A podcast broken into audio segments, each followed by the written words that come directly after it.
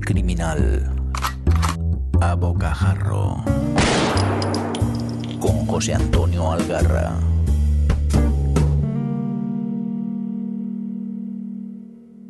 Hola amigas y amigos de lo criminal. Estoy de vuelta con otra charla de esas que tanto os gustan. Y es que poder charlar con los hacedores de esas obras de las que disfruto como gorrino en barrizal es todo un lujo. Más si se trata de un escritor como el que nos acompaña, un tipo al que conocí íntimamente antes de poder hacerlo en persona, alguien que alegró mis interminables horas en la cadena de montaje contándome historias bélicas como nadie lo había hecho antes. Un señor, y señor lo digo con mayúsculas, que pasó de los micros al papel con una naturalidad y un buen hacer encomiable. Un amigo al que he podido abrazar menos veces de la que me gustaría, pero que siempre he sentido cercano y que ahora, después de varias obras publicadas, pues aterriza en mi rincón con su última novela novela que se acerca a mi terreno, tratando un tema que siempre me ha fascinado, la mafia.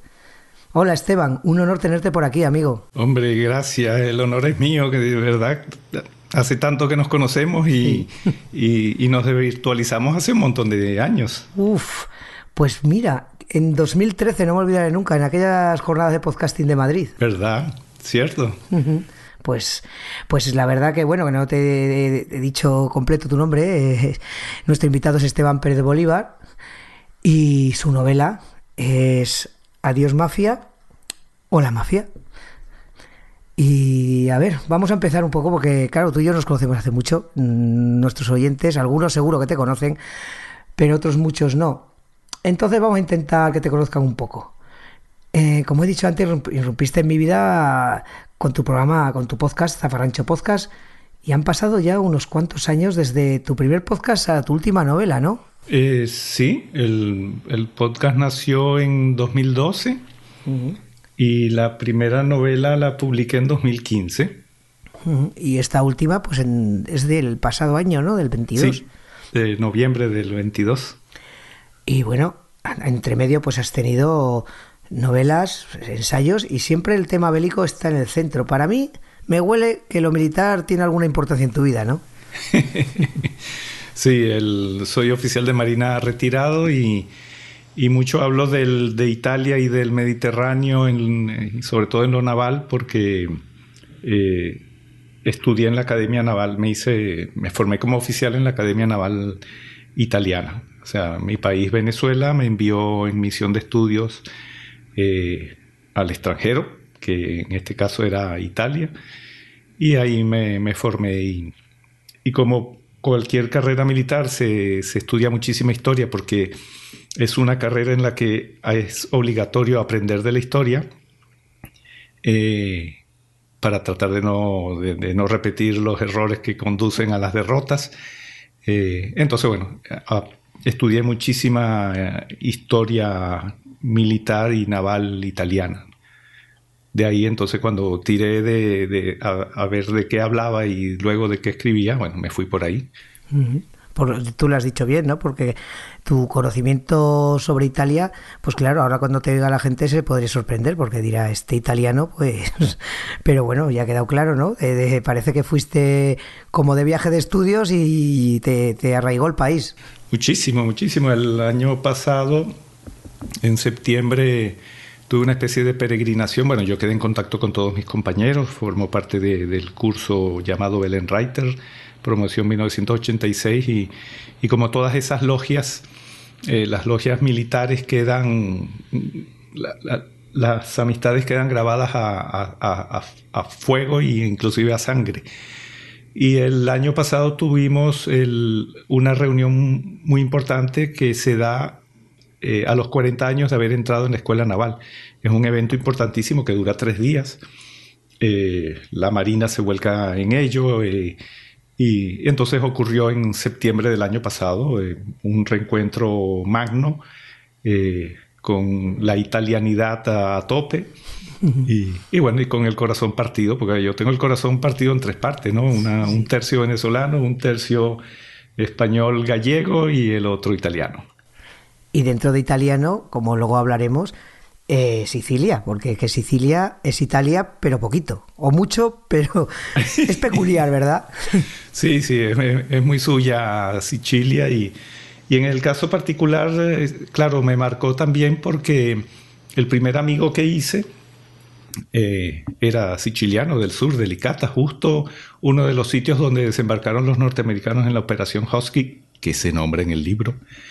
Eh, y, y, de hecho a quien nombro en, al final, en las, en las notas de una nota del autor, nombro a Nazareno Principal y el, ese primer amigo que, que hice, el primero de muchos, ¿no?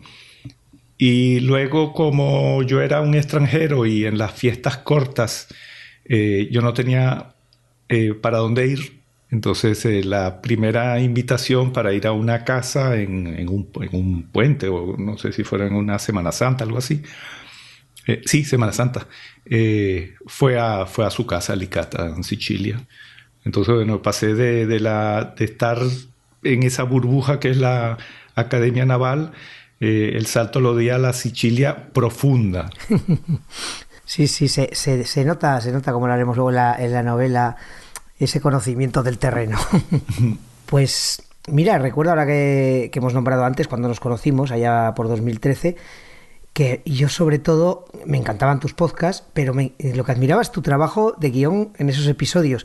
Entonces ya ahí me contaste pues las muchas horas de documentación, escritura, trabajo, así que la verdad que no me ha resultado extraño el salto que diste a la literatura. No sé, eh, a ti te debió parecer natural, ¿no? Porque yo veía tus guiones y se me caían los astos al suelo, porque parecían libros.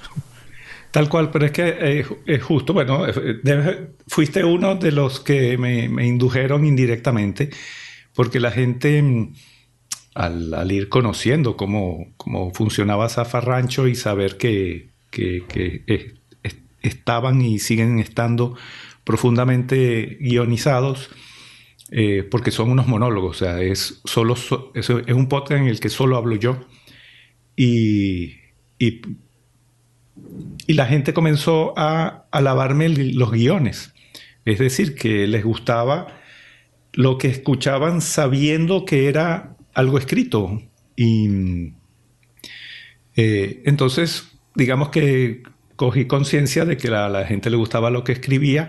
Obviamente, ese es un tipo de escritura que, sobre todo ya después que fui cogiendo experiencia, sabía que eh, iba a tener un destino oral, entonces ya inclusive la manera de escribir los guiones, yo tomaba eso en cuenta.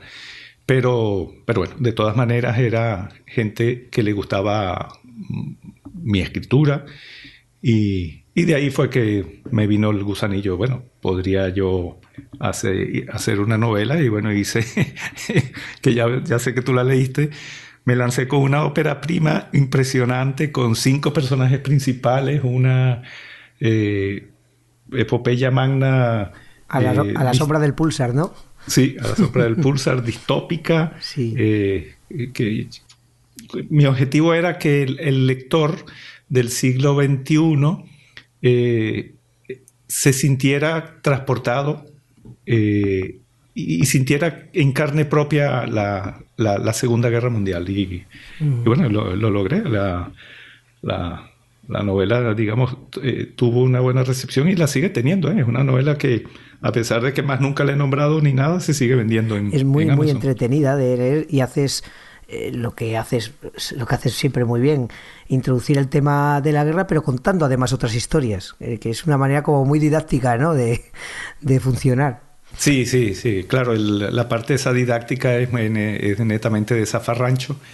Y... ¿Y sabes, sabes lo que es también de zafarrancho? Que lo tengo aquí anotado, porque cuando leí esta novela sentí lo mismo que, cuando leía tus programas, incluso y cuando he leído alguna otra cosa tuya, que tratas, eh, como en tu podcast, la historia militar, pues... Eh, eh, pues en fin, no cuenta cosas bonitas, no es gente paseando por el campo recogiendo florecillas, pero tú usas siempre una perspectiva, lo acercas la lupa a, la persona, historias humanas, las pequeñas historias que forman parte de esa gran historia y no le, no le quitas nada de, de la crudeza intrínseca que hay a estos hechos, pero al acercarlo lo humanizas, entonces no, no haces, no, no quiere decir que hagas guay ni divertida la guerra, pero la haces real, porque cuando cuentas o ves las grandes pelis, que, y las grandes historias de batallas, eh, queda todo diluido, ¿no? En la masa. Hay un, ejército, otro ejército, unos movimientos de tropas, pero tú siempre acercas el foco, ¿verdad? Te gusta contar las, las pequeñas historias personales que pasan dentro de,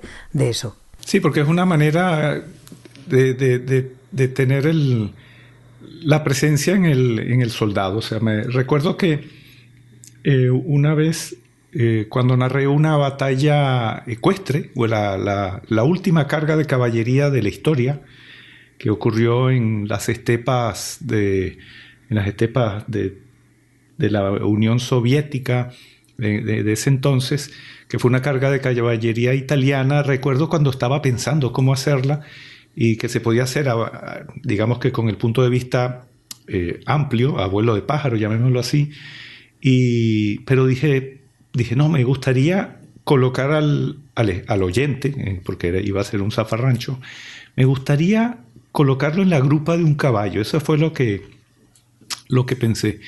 Y, y nada, entonces eh, lo que hice fue buscar, eh, o sea, hurgar en, entre el material testimonios, testimonios de los, que, los italianos que combatieron ahí y, logré encontrar muchos de, de, la batalla. Entonces pude eh, recrearla, pero a, ese nivel, a nivel de, estar sentado en el, en el, Galápago, en la silla de, los, de los jinetes. Y, también fue impresionante, la gente quedó muy, muy impactada con, la narración de esa batalla a ese nivel, ¿no? Con las espuelas y las, y las granadas y los sables, porque los italianos combatían básicamente con sables y granadas los, los, jinetes. Sí, sí, no, es que haces un poco lo que hizo magistralmente Spielberg en Salvar al Soldado Ryan, ¿no? No es lo mismo, como has dicho tú, una vista de pájaro del impresionante desembarco que ponerte la cámara en la cara de un soldado que, que se lanza ahí a, la batalla y ahí, sí que te hace sentir. Pues pasa un poco con tus historias, pasa un poco lo mismo, ¿no? Pues estás poniendo la cámara en la, en la persona. Sí, sí, el peor de todos, porque aquí Claro, tenemos que usar, en vez de decir la mejor narración, habría que decir la peor narración, en el sentido de que el que escucha la narración queda tan, tan destruido eh, al escucharla por lo cruda y real. Eh, es una que hice de El hundimiento del acorazado Roma, que te, acordarás, eh, en el que ese, ese fue un podcast doble, en el que narré con lujo de detalles la todos los acontecimientos abuelo de pájaro y luego lo, hice una especie de marcha atrás y, volví a narrar todo, pero a nivel de marineros y de, oficiales que estaban a bordo de ese, de ese acorazado italiano, eh, en el que literalmente eh, ocurrió un infierno. Y cuando decimos ocurrió un infierno, no lo, no lo decimos en sentido figurado, ah, la guerra y el infierno. Resulta que el barco se vio envuelto en una larguísima e inmensa mm, lengua de fuego eh, que, abarcó casi un tercio, todo el, el tercio proel de, la unidad y entonces las, las, historias que hay de los que estuvieron envueltos en esa larguísima nube de fuego o, y, tormenta de fuego y, lograron sobrevivir, bueno, contaron sus, sus, experiencias, eso quedó, quedó eh, registrado en los testimonios y yo de eso también armé, armé una narración eh, cuidando mucho los tiempos y bueno, una narración al estilo de, novelado, llamémoslo así. Y, bueno, la gente, la gente, hace poco alguien me, me, contaba cómo se acordaba de, de, en un caso en el que yo conté de uno de los casos el que la persona eh, se apoyó en un pasamanos de metal y, y se le quedó la piel ahí. Entonces, eso quedó todo narrado. Tan, tan, tan dura y cruel es esa, esa narración que yo eh, hice una advertencia, una, advertencia diciendo a las personas a partir de este momento y sobre todo dirigida a maestros, porque el, el Zafrancho Podcast se escucha en, tanto en universidades como en, sobre todo en institutos. Entonces hice una advertencia a los maestros y esto va a ser escuchado por, por, por, por, por por jóvenes, niños, también hay padres que le hacen escuchar los afranchos a los hijos. Entonces, bueno, escuchadlo primero y luego evaluad si, si se lo ponéis a, a, gente joven, ¿no? Como, como, imagino que a nuestros oyentes se estarán poniendo los dientes largos, os recuerdo que luego en la entrada de este episodio os dejaré los enlaces para tanto que podáis acceder a los libros de Esteban como a que podáis descargar eh, los podcasts que ya os digo yo que, que son toda una experiencia de, tanto de aprendizaje como, como, de, como humana, remueven, remueven. Hay historias más alegres, que no, no todos son no, no, todos son tragedias, pero hay algunas como esta muy duras, muy duras. Sí, sí. Y sí, están ahí, son. Eh, están ahí a disposición de quien quiera en muchas plataformas y, y bueno. Pues ahora, mira, ahora vamos a. Estamos, hemos hablado de guerra, nos gustan las historias bélicas y tal. Pero a ver, esta última novela, que es la que te ha hecho venir aquí, eh, ¿qué te importaba realmente o, o cómo, cómo se forjó esta novela? Eh, te interesa contar una historia de la mafia, la historia de la Operación Husky, que es fascinante también, que ya es una historia de, la Segunda Guerra Mundial, de la cual yo también había oído, pues que es un tema que también me gusta. Pero ¿dónde salió la idea primera? ¿Qué dijiste? ¿Voy a contar una historia de la mafia? ¿Voy a contar esto y ya que estoy, cuento algo de la mafia? ¿Cómo salió? ¿Cómo surgió este libro? No, surgió precisamente con, con la mafia al centro de todo. O sea, que yo quise, quise eh, el objetivo era que el lector eh, eh, entendiera y, conociera, claro, de una manera entretenida y aventurera y, trágica también, cómo fue que la mafia logró sobrevivir a pesar de haber estado contra las cuerdas, ¿no? y entonces el y eso tiene mucha relación con la Segunda Guerra Mundial. Entonces yo dije, bueno, esto es una es algo que, es digno de, contarse porque algo tan poderoso y tan aparentemente eh, indestructible e invencible como es la, mafia, este, hay que, tenemos que saber que estuvo a punto de ser erradicada en, los años previos a la, Segunda Guerra Mundial y que la Segunda Guerra Mundial les dio, le dio aire, le dio un segundo aire. Entonces, este, pero bueno, eso dicho así de manera genérica está bien, pero lo que, lo que Adiós Mafia o la Mafia eh, enseña es a través de las experiencias de, los personajes, este, nos podemos dar cuenta de cómo ocurrió, pero como, como justo dijiste tú, eh, José, el, a nivel de, de persona, de, a nivel de, nos situamos a, de los sicilianos, del de, un policía o de un... Un soldado, que es americano también. De un soldado americano, que es el que nos sirve, digamos que de, de personaje testigo. Este, de una maestra de pueblo, de... Un niño cabrero. Buah, ese niño cómo le está gustando a la gente. Sí, sí, es un personajazo. Fabricio creo que se llamaba. Este, Cumerdia. Es Cumerdia. Y, y bueno, de los personajes de un, de un remoto pueblo italiano de montaña, en el que entonces, bueno, vemos ahí donde la, atenazado por la mafia, cómo, se van sucediendo las cosas y cómo se, eh, cómo, cómo, podemos ver ese, ese arrinconamiento este, que, que, ocurrió a nivel global en toda Sicilia, pero eh, transportado a un, a, un, a un escenario pequeño y rural, porque lo rural en esta novela también tiene una importancia muy grande, porque es trasladarnos al origen mismo de la mafia. Entonces, por eso es que yo quise situar eso no en una ciudad, sino en, un pueblo, porque es de ahí de donde nació la mafia, como está luego se, se, aprende leyendo la, la, novela, pero luego también en, en, el glosario. Yo siempre en mis novelas coloco un glosario este, y, y ahí también se explica. Sí, es que mira, fíjate, además, eh, yo cuando vi esto, digo, además que soy un apasionado del tema mafioso, de hecho, una de mis primeras novelas que siempre nombro, que me hicieron aficionarme a la lectura y tirarme un poco hacia el género criminal, fue El Padrino de Mario Puso. Y luego su película, que es de obligado visionado para mí, y cada pocos meses la vuelvo a ver. Y además, hace poco, aquí os recordaréis, pasó Iván Reguera hablando sobre ello eh, en su último libro y además le dediqué unos cuantos rincones criminales, en Amañece que no es poco, a la llegada de la mafia a los Estados Unidos. Ah, y ahí se, se, ve muy claramente porque estaba arrinconada en dos frentes, porque en Estados Unidos en aquella época, un poco antes, ya tenían carcelado, eh, Lucky Luciano estaba encarcelado, habían tenido, había habido una, una campaña contra ellos, pero de pronto, ah, llegó la guerra y los, y los aliados necesitaban alguien que les abriera camino en Sicilia. Y ese alguien fue Luciano, que les facilitó contactos al ejército con la mafia local y a cambio de eso consiguió unas prebendas, consiguió incluso conmutar su pena y que lo largaran a, lo devolvieran a Italia, donde murió.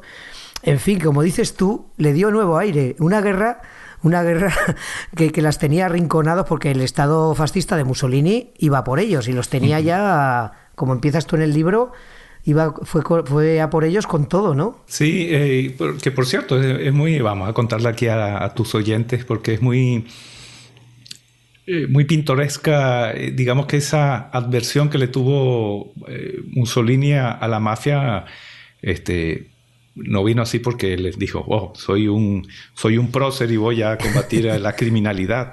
Este, diga que como todo gobernante, obviamente a ningún gobernante le interesa que exista un entramado criminal muy fuerte. Claro.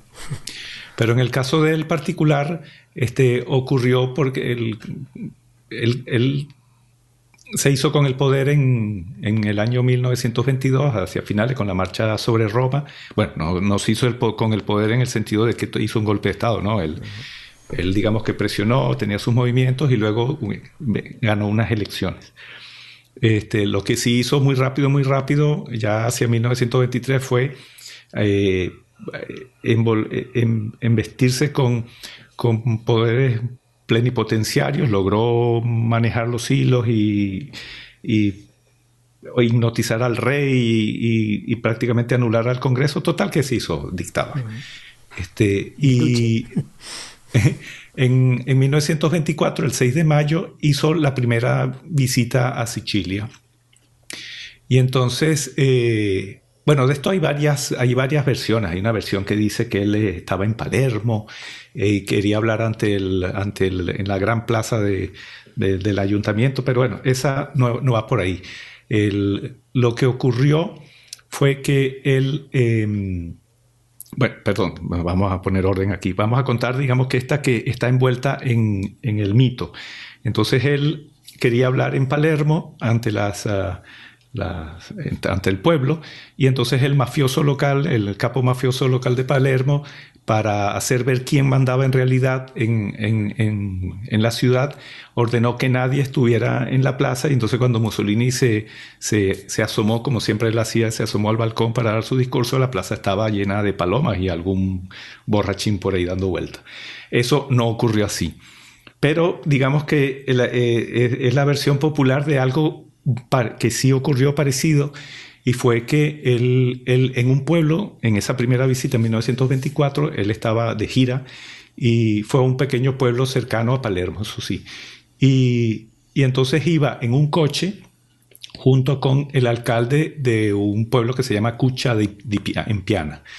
Y, y entonces el, el alcalde, que a su vez era don Chicho, o sea, el mafioso local, este, le, le, dijo a Mussolini, ¿y por qué usted trajo tanta escolta? Este, usted no tiene que temer aquí. Si usted está acompañado de mí, nada le va a pasar. Como diciendo, mm. aquí el que manda soy yo también, dicho de esa manera. Eso a Mussolini le sentó fatal, fatal, de que alguien se pusiera de tú a tú como diciendo, no temas por tu vida porque estás conmigo.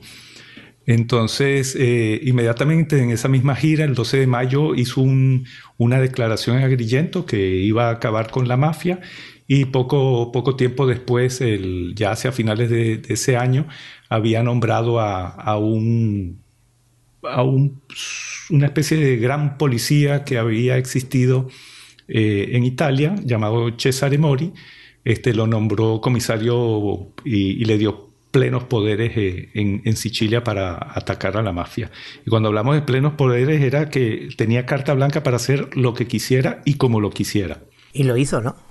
Sí, sí, este, lo hizo. De hecho, digamos que así, así abre el, libro, tiene un prólogo y abre con, con, con Cesare Mori actuando Este, digamos que es un prólogo que, sucede diez, más o menos 10 años antes de que comiencen los acontecimientos de la novela.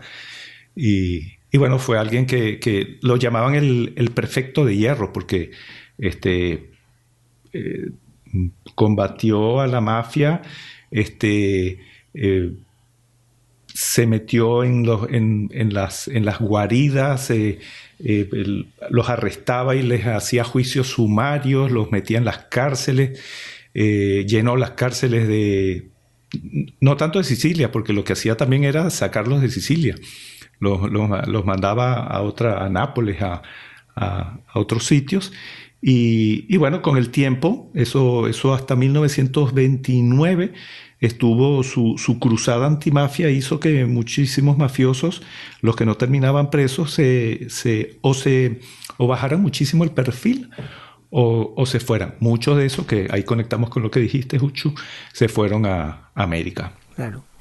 Por eso me, fascina porque es el nexo, la, conexión es, perfecta. O sea, porque la mafia funcionó en, Estados Unidos porque hizo la misma forma de, funcionar que tenía allí en grupos cerrados, los italianos, bueno, sicilianos, que también entre ellos hacen distinciones, eh, la mafia llegaba donde no llegaba el Estado, donde eh, así empieza, así empieza el padrino, si recuerdas, cuando dice yo creo en América, pero a mi hija han violado y la justicia americana no ha hecho nada por mí.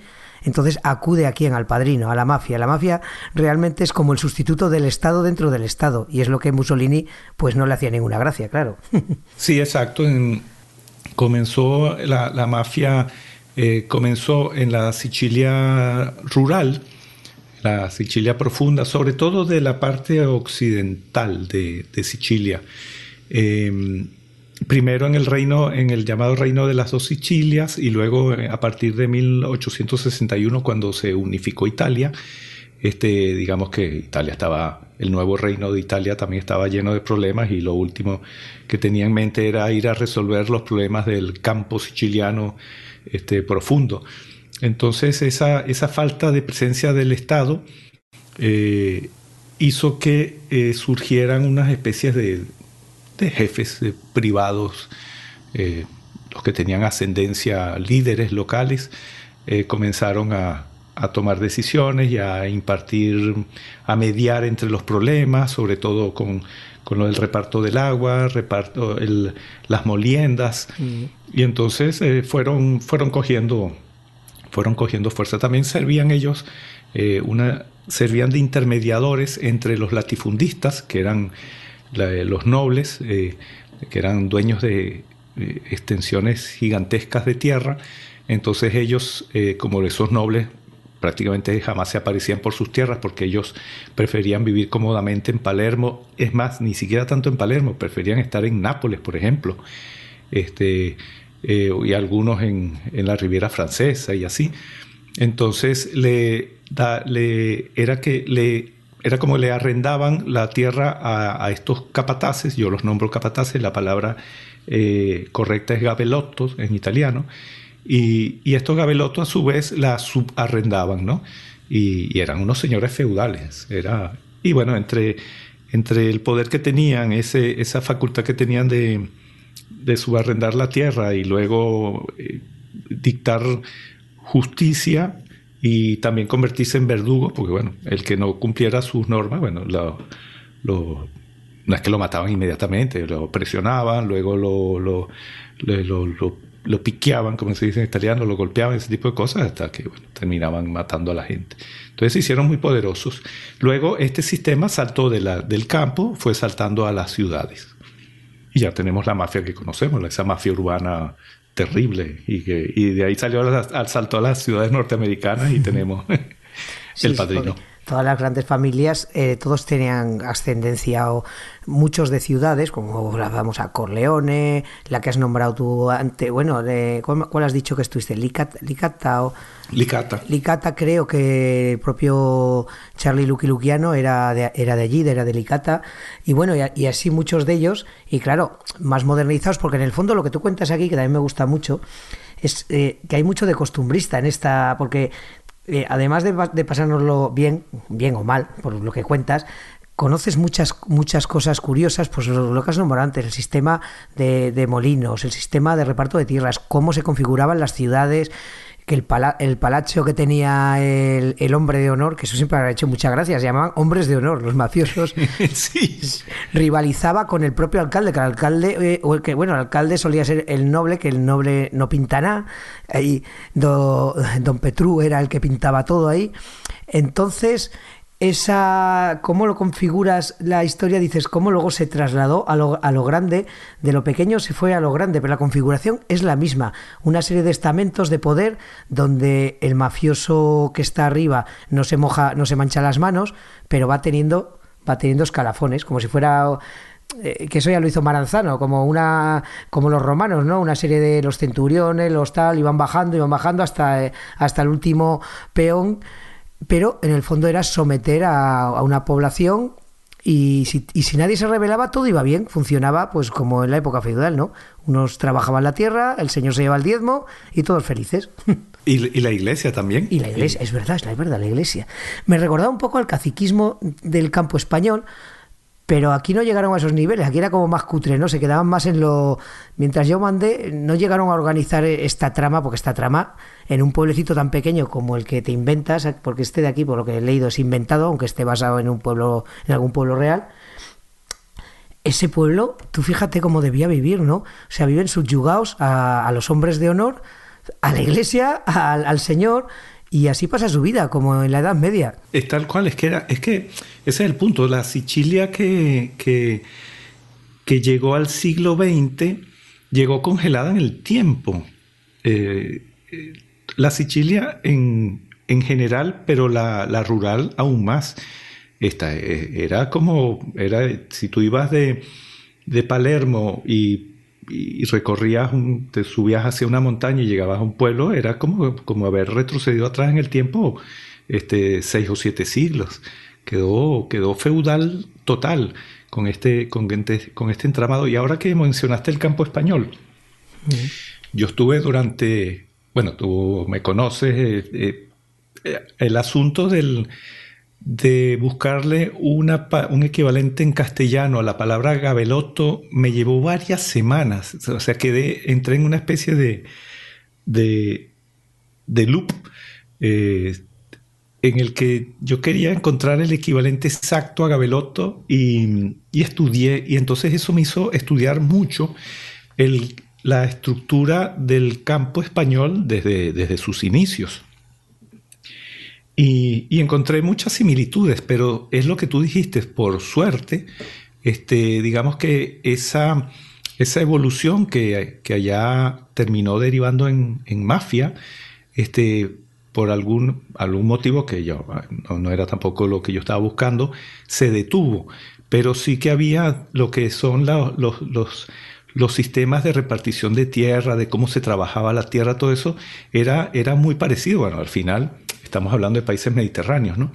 Entonces eh, tenían muchas cosas en, Quizá la, en, común. Tú lo conocerás, bueno, mejor que yo seguro, porque yo no he estado en Sicilia, pero he visto documental y tal. Quizás la orografía y también la historia, ¿no? Porque también lo nombras por ahí. Si, Sicilia tiene una historia curiosa porque ha sido invadida por. Haya pasado todo el mundo, desde, desde el árbol de los tiempos. Tú, no, tú nombra, nombra un invasor y, pasó por, y pasó por Sicilia. Es, increíble, claro. Pero eso también es lo que hace de, Sicilia un sitio tan único y la, eh, o sea, las gentes. Eh, eh, es, tan particular. Sicilia es mágica, ¿eh? Este, a los oyentes que, que, que se lo estén planteando, es bueno ir a irla a visitar. O sea, no es que o sea, existe la mafia, pero no es que se meten así con, los turistas ni nada de eso. eso son, la mafia lo que trabaja es a nivel de los negocios, la gente, la gente tiene que, que, cumplir con el, el, pizzo, ese tipo de cosas, ¿no? Aunque los tiempos están cambiando, ya han habido, ya han habido, la sociedad ya no está tan eh, tolerante ni permisiva, ¿no? la, la, omertad va siendo menos, ¿no? Que eso también lo nombras y, es otra característica de la mafia siempre, la, ley del silencio. La ley del silencio. Eh, bueno, la omertad a mí me parece que sigue funcionando, porque si vemos el caso de Mateo Messina, el último Super Cup, que eh, lo, viste, ¿no? Viste como... A ver, a mí me recordó mi juventud, perdona que te corte, cuando arrestaron a Toto Riina y que, lo, que, que, fue, eh, bueno, eh, un tío sanguinario, él ordenó, vamos, un atentado que es imposible en cualquier sitio, cuando se cepilló a, a Falcone y a Borsalino, un, atentado bestial que necesitas tener comprada a policía, a, a, a, a ingenieros, voló una autopista para, para matar a un juez. Sí, o sea, fue algo tremendo. Yo me acuerdo que eran los años 90, creo. Yo, me, yo no sé si empezó ahí mi fascinación, decir, cómo esta gente, puede, eh, un grupo de delincuentes puede tener e, esa fuerza, ese poder. Y el hombre, luego lo ves y dices, pero este tipo miserable, que parecía un, anciano de, zarrapastroso y vivía en un pueblecito, y ¿para qué quería todo ese poder y toda esa inmensa fortuna para vivir en una casita de, de un sitio donde lo arrestaron? Y este último el que dices tú, pues un poco parecido, ¿no? El hombre tendría todo el poder que quisiera, pero es que vivía encerrado en una casita y, todo el mundo debía saber que estaba ahí, ¿no? Esteban, yo creo que lo sabían. Es el ansia del, es el ansia del poder, o sea, es, lo que, lo que te embriaga, el, simple hecho de, pero el poder para saberte todopoderoso. El poder tiene que servir para algo, pero para estar sí, lo que dices tú, algún, algún problema tienen en la cabeza. O sea, simplemente saben que tienen poder, pero si no pueden moverse de su casa. pero saben que saben que, que todos lo temen. Eh, eh, yo creo que eso se, se, se representa muy bien con el, con el simbólico gesto de, le, le bacho le mani, le beso las manos, ¿no? que al final debe lo que le besan el anillo. O el sombrero, o el borsalino, que se me ha quedado, el, sombrero. sí, y, entonces eh, eh, esa magnanimidad, sentirse casi dioses. Porque vives, vives porque yo te lo permito, ¿no? Sí, sí, y, y, tu miedo, tu miedo me nutre. Eh, es una cosa que raya en lo espiritual, pero en la parte negra de la espiritualidad, ¿no? Sí, creo que la gente normal, a lo mejor no podemos entender, la gente normal, entre comillas, si no tienes esa sociopatía no la podemos comprender, pero, porque claro, yo, no sé, si fuera un delincuente, robaría un banco para tener dinero y luego darme la gran vida y me olvidaría de problemas y zarandajas, pero esta gente no tiene nunca suficiente.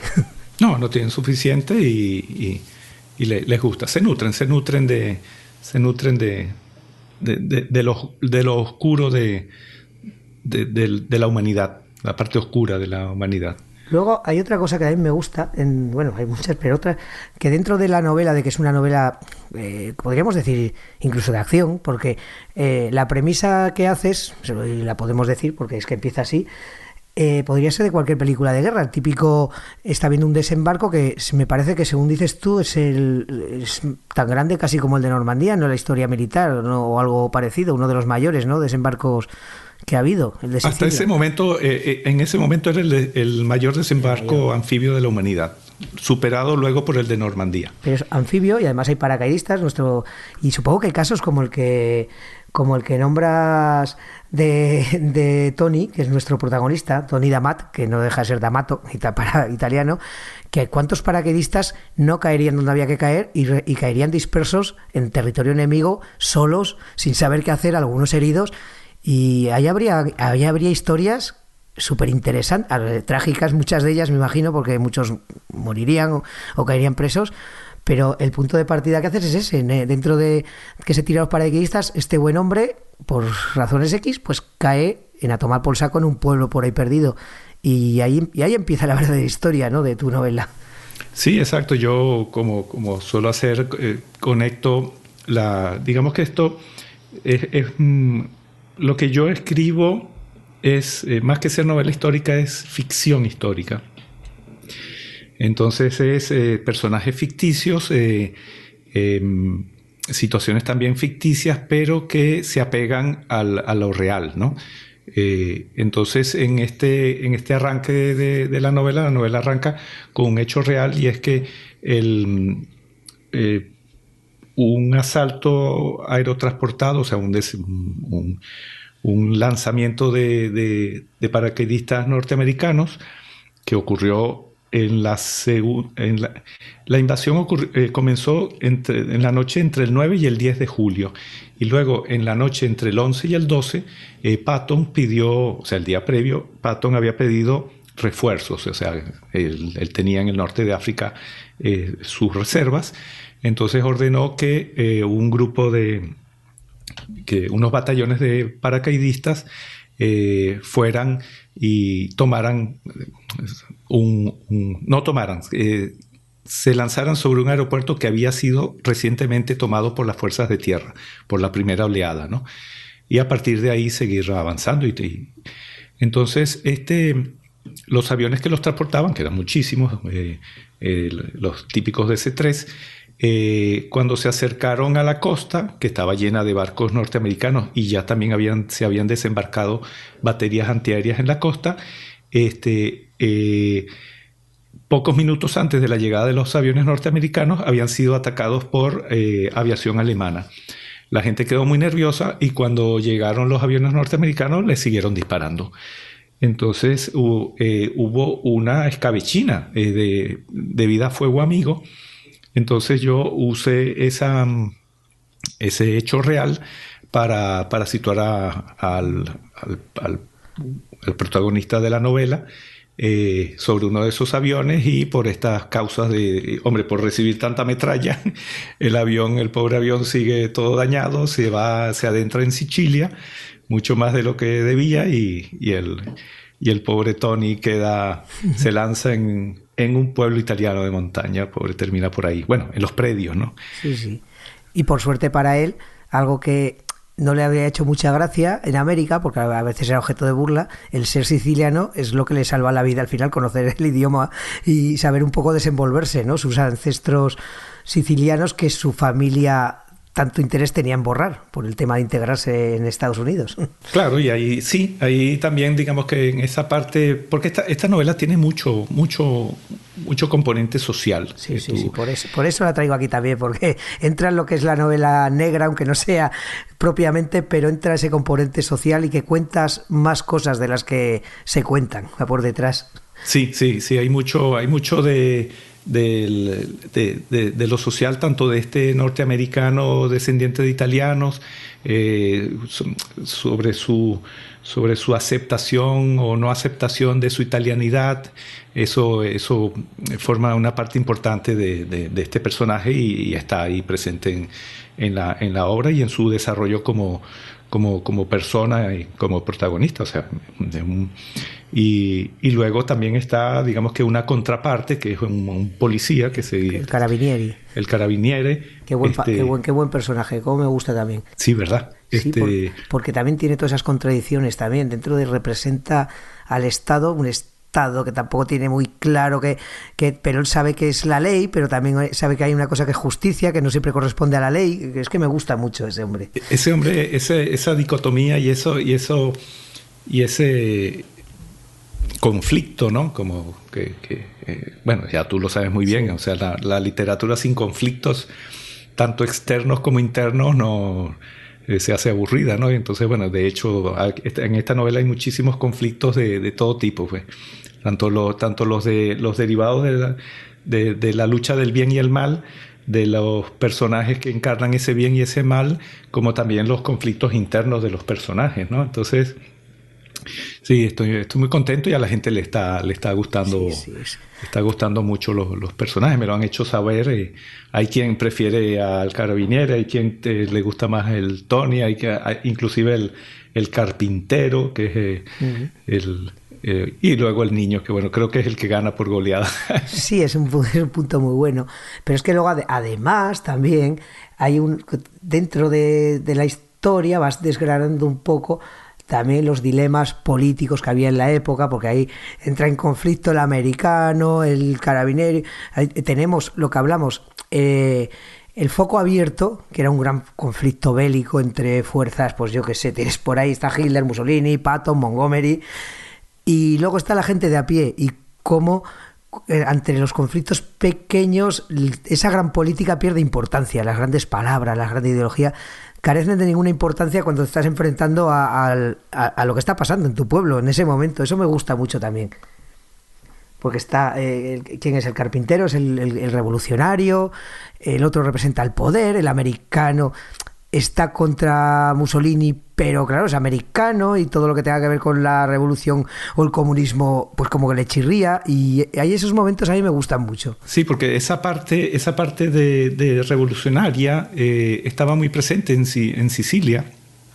Eh, y siempre estuvo. Los sicilianos siempre, digamos que con el paso del tiempo, siempre se sentían eh, en contra de aquel que estaba invadiendo y ya cuando estábamos en el siglo XX, ese, ese nacionalismo estaba eh, y entró en contacto con, eh, con, con, los movimientos revolucionarios de la época que básicamente estaban marcados por, el, por, por, la izquierda, por el comunismo.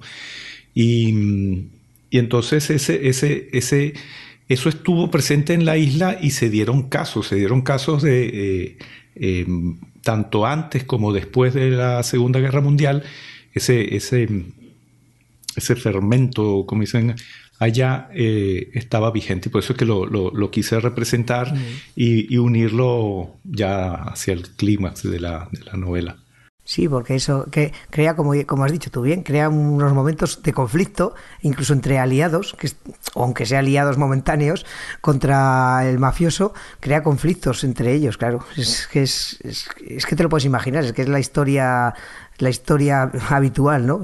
Sí, y también, y también como dijiste, y, y acción, porque hay momentos en los que hay, hay también sí. mucha acción, o sea, tenemos, tenemos toda esta parte de tensión y de, y de, y de mostrar el pueblo, la, cómo se subyuga a la gente, las relaciones de poder y todo eso, pero luego también hay momentos en los que hay, sí, sí. hay acción explosiva. Eh, sí, ya, y bueno, y hay cosas chungas como buena novela criminal, o sea, no te limitas aquí a narrar una historia, no, no, ahí nos muestras la, la crudeza y, y, lo duro que era vivir allí, ¿no?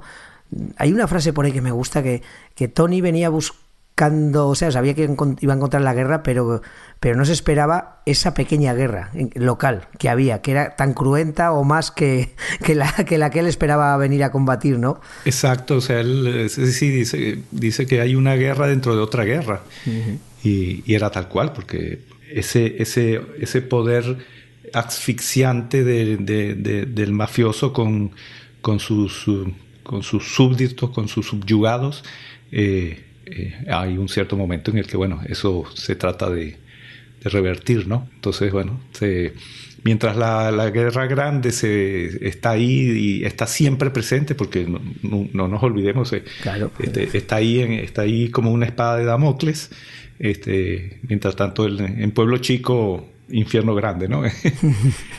y mira, y hay una cosa que me fascina, que además tiene relación con el título de, de la novela, yo cuando lo vi a Dios Mafia eh, o la Mafia, lo primero que me vino a la cabeza es la gran obra de, de Giuseppe Tomasi de Lampedusa, cuando el príncipe de Salina, del gato pardo, eh, decía que todo cambie para que, para que todo siga igual. Y es que el espíritu de, de este título es tal cual. O sea, de hecho, los que lo lean, y ya lo verán, eh, la mafia tiene ese mismo espíritu.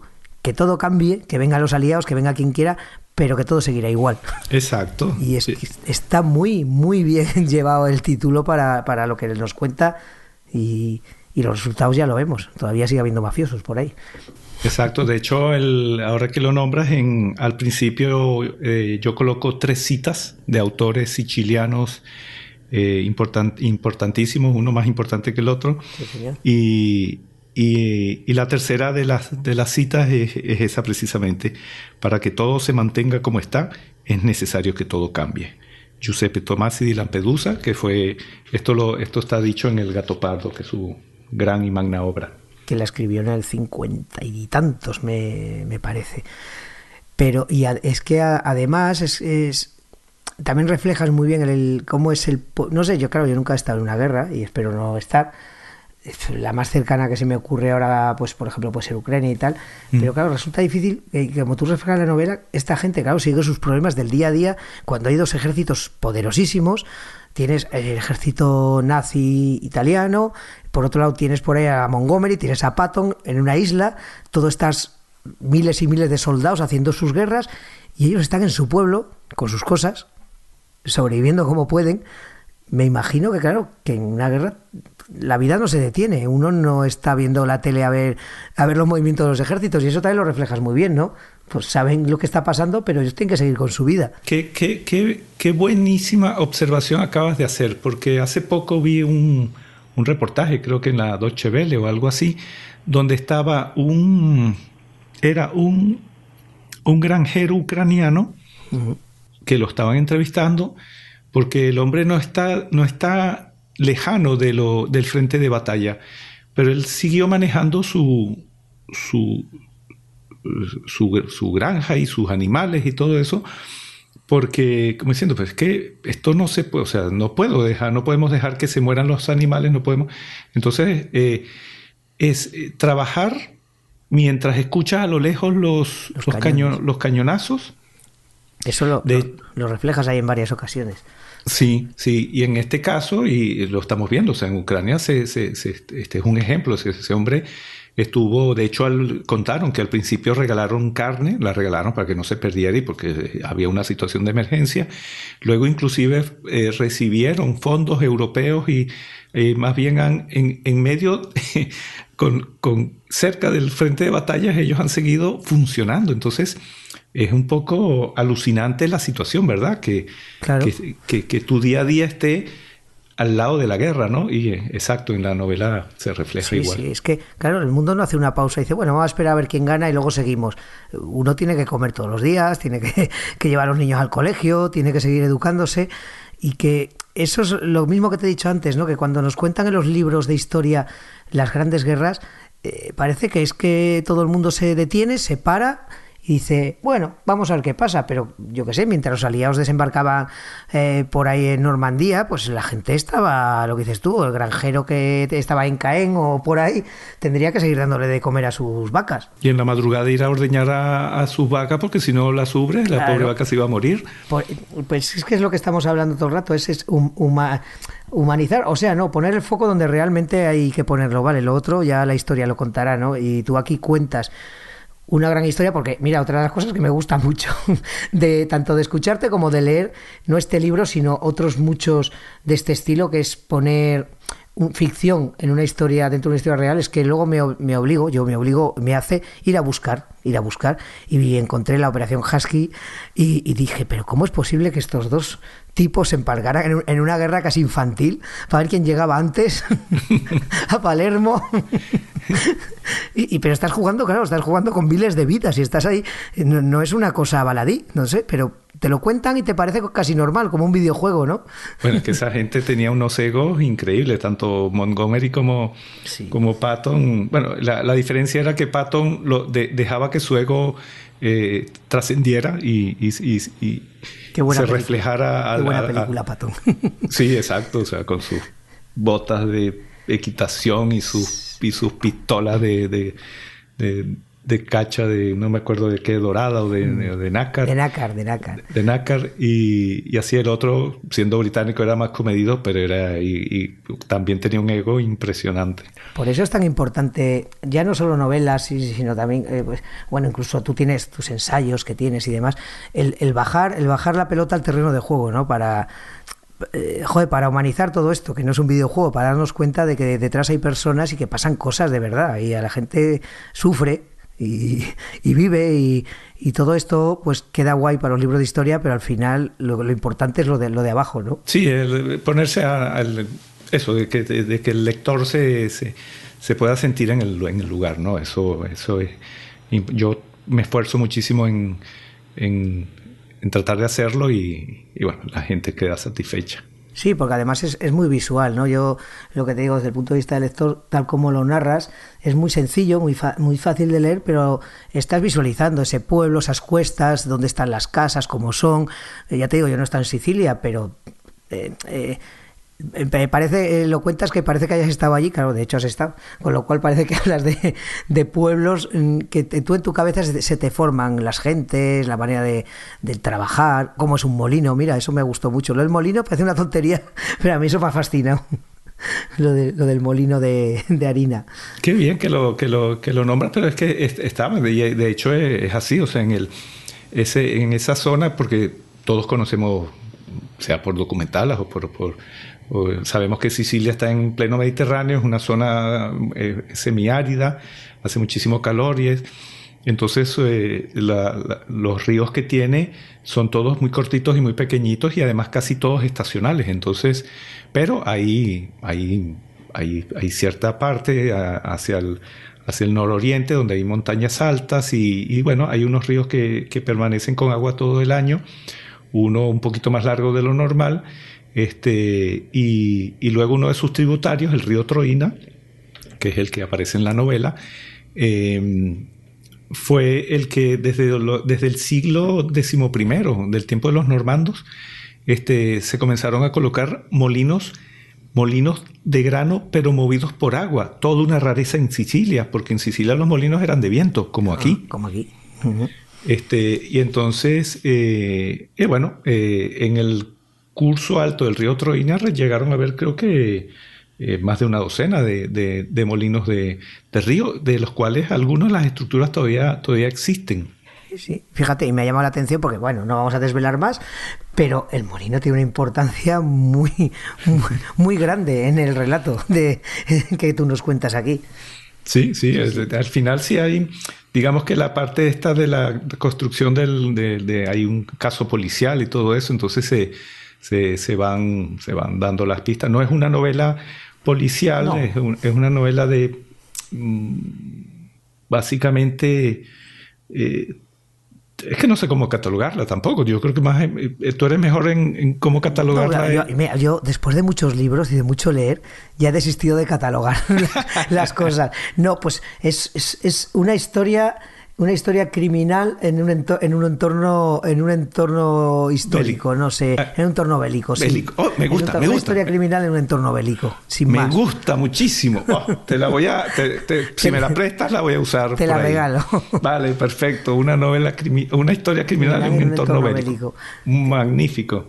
Pues oye, yo creo que, no sé, salvo que si quieres añadir alguna cosa, yo creo que, que a nuestros oyentes le habrán quedado ganas de leerla porque, porque yo creo que se fían de mí y si les digo que, que, se lo van a pasar bien, que no es, no es lo habitual en este rincón criminal, no, aquí no hay, misterio, porque realmente eh, conocemos a los malos, a los buenos, a los regulares. y, como es una cosa, está en un entorno bélico que ya ha pasado, eh, cualquier persona que esté interesada en la historia ya sabe el resultado final. Pero es una historia muy humana, y, la recomiendo por eso que tiene eh, tiene personajes que se tocan, que se palpan, que se viven, los que me gustan a mí, los que te los crees. O sea, no, no has creado superhéroes, no has creado eh, dramas ficticios, son cosas muy de andar por casa con zapatillas y, y, de salir al campo a comerte unas, unas costillas y un rancho y, no sé, y, es, y, tu manera de, narrar, que es la misma que tienes de contar eh, no sé, yo os animo a, leerla. Porque mira, hay una cosa ahí, ahí, ahí, ahí, antes de dejar de es que no, no puedo parar. Que la publicación, tú te, tú te autopublicas, ¿verdad? Porque esto yo es una cosa que, cada vez lo miro más. Es autopublicada, ¿no? Sí, sí, sí, soy, es, autopublicado. Yo soy un, un convencido de la autopublicación. Ajá. Este, y, diga que soy lo que llaman eh, autor híbrido, porque los ensayos fueron publicados con editorial y ah. que, que, me, que estoy contento, o sea, tengo muy buenas relaciones con la, con la editorial. Ellos me contactaron, fueron ellos los que me contactaron, me pidieron dos ensayos de lo que a mí se me ocurriera eh, y, y, bueno, ya está, y fue una experiencia muy buena, estoy muy satisfecho.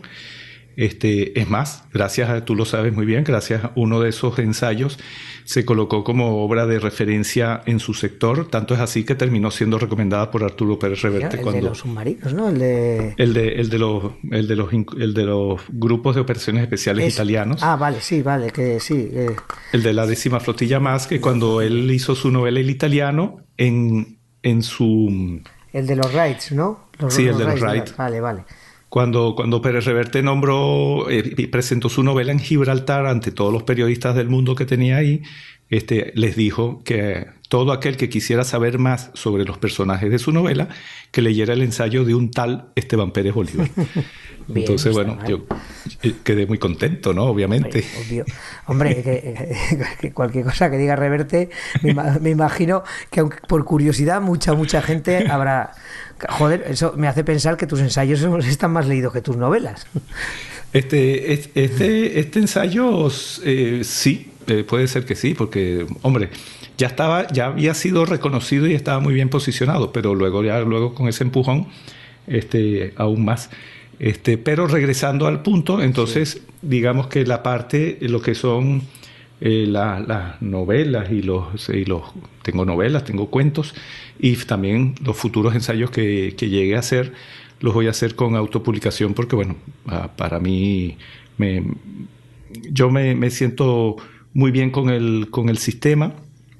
Eh, y, hay una gran cantidad de ventajas. Bueno, no nos vamos a poner a hablar de eso por aquí, pero me, encanta, o sea, la autopublicación me encanta. Sí, porque hace poco entrevisté a otra amiga, Marta Cañigueral, y ella también se autopublica. Y claro, supongo vosotros sabréis, ¿no? El problema será la distribución, ¿no? Un poco porque un autopublicado rara vez lo ves en las librerías. sí, eso, pero eso a mí me tiene sin cuidado, o sea, porque el, eh, ese es un poco, eso es casi un la zanahoria colgando de un palo, porque eh, cuando estás con una editorial estás en las librerías, pero estás en la librería un, unas cuantas semanas nada más. Y luego desapareces, eh, y los libros terminan donde ya sabemos dónde terminan y todo eso. Entonces, eso, me lo explicaron hace un tiempo, que se destruyen libros que dije. Los destruyen, los destruyen. este, El autor no puede ni siquiera recuperarlos y si, o si no se los venden a precio muy caro. Ah, hombre, eso eso es, hablando de feudalismo. Eh, sí, que te he, dicho, te he dicho lo de las librerías, pero claro, todos sabemos que realmente en las librerías, en el escaparate hay media docena de libros que son los que venden, que al fin y al cabo es un negocio, no nos vamos a engañar, es que.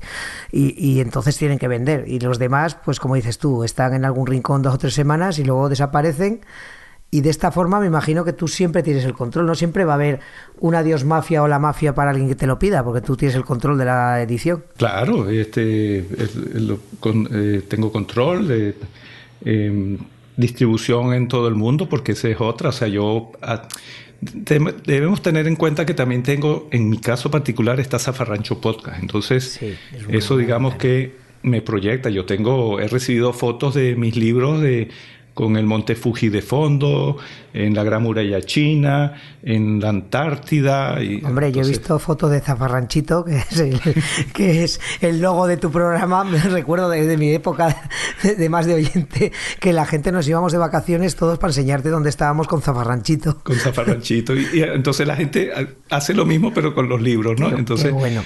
me manda fotos de, de, todas partes porque lo, bueno, lo compran. este, y si no es en papel, también lo compran en electrónico, que también es bastante ah, fácil. Pues, eh, pues nada, oye, ya para despedirnos, ya sabéis, en los, en los enlaces del programa os pondré eh, dónde conseguir tanto los libros, que los, los, libros se pagan, como Dios manda, pero los podcasts que no son menos interesantes, eso los podéis escuchar totalmente gratis, como este programa que estáis oyendo ahora.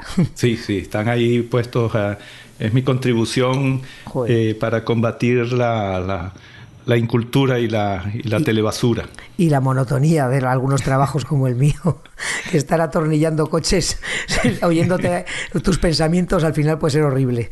Exacto, o sea, eh, sí. Pues nada, oye Esteban, que de verdad que ha sido un gustazo hablar contigo, ya sabes que nos vemos en contadas ocasiones porque estamos de punta a punta aquí de, de la península, pero siempre, siempre es un gusto, siempre es un gusto hablar contigo, leerte ya y nada, a ver si sigues por la senda criminal, pues te, seguiré invitando. Muchas gracias, me encanta haber, haber grabado contigo y, reencontrarnos, aunque sea virtualmente. Bueno, tampoco tenemos tantísimo, ¿no? No, no nos vimos del 2019. Sí, justo antes de la pandemia en, Santiago. Santiago. Recuerdo, qué buenos ratos. Sí. Y pues nada, oye, que un placer y nada, vosotros amigos ya sabéis, os dejaré todas las maneras de contactar con, Esteban. Eh, esto lo podéis escuchar pues donde siempre, en sons.red barra rincón criminal, en Ivos, Apple Podcast, Amazon, Spotify, bla bla bla, en cualquier sitio.